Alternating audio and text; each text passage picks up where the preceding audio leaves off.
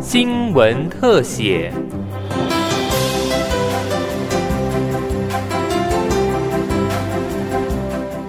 听众朋友您好，欢迎收听今天的新闻特写，我是王涵莹。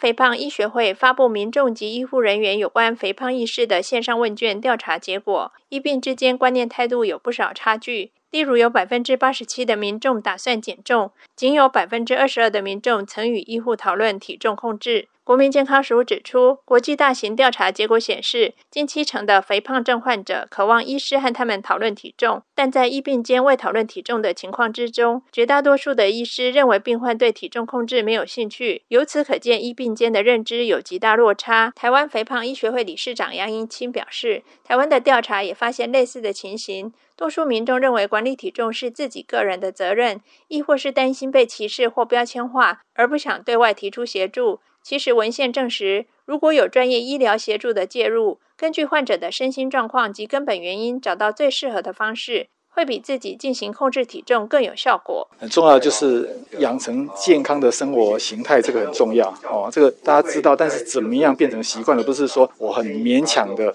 哦，在这个很激烈的时间我做到了，而是变成说你完全没有负担的就做到，就变成你生活的一部分，像呼吸一样的去做到那些所谓的啊这个良好的生活习惯。台湾肥胖医学会秘书长张浩翔说明如何让医病之间达成共识。减重要有具体而明确。好的目标啊，这是第一个，要定定呃大家能够接受并且务实的目标。好，第二个在于具体的方法上面。好，那我们也可以来做协助，比方说啊每日的这个饮食到底以什么样的内容跟量为原则。国健署及台湾肥胖医学会携手呼应今年世界肥胖联盟 Everybody Needs Everybody 的主题，指出体重管理除了患者积极的调整生活习惯外，透过政府建构的支持。系统和资源网络，更可加入医疗专业人员的主动协助及社会大众的共同支持，并呼吁减少对需要体重管理者的歧视与污名化，从根本了解问题，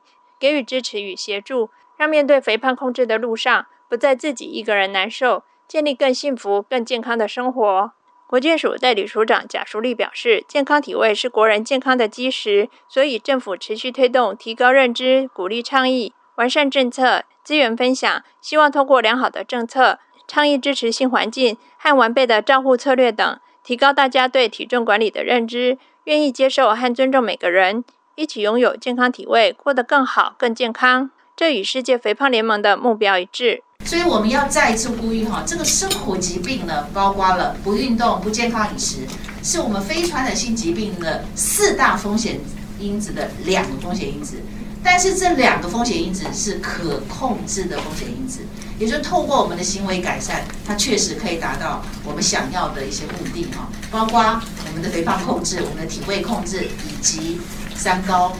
所谓的这个慢性病的控制哈。所以国民健康组这边呼吁大家哈，运动要纠团，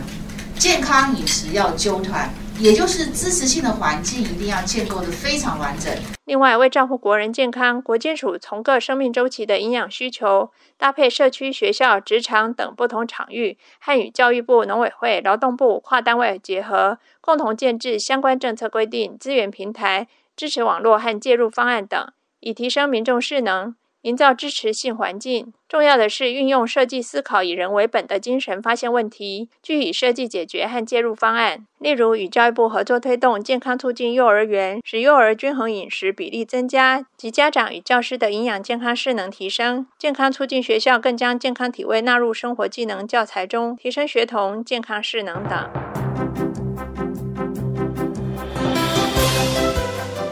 以上新闻特写是由警广记者王涵莹采访制作，谢谢收听。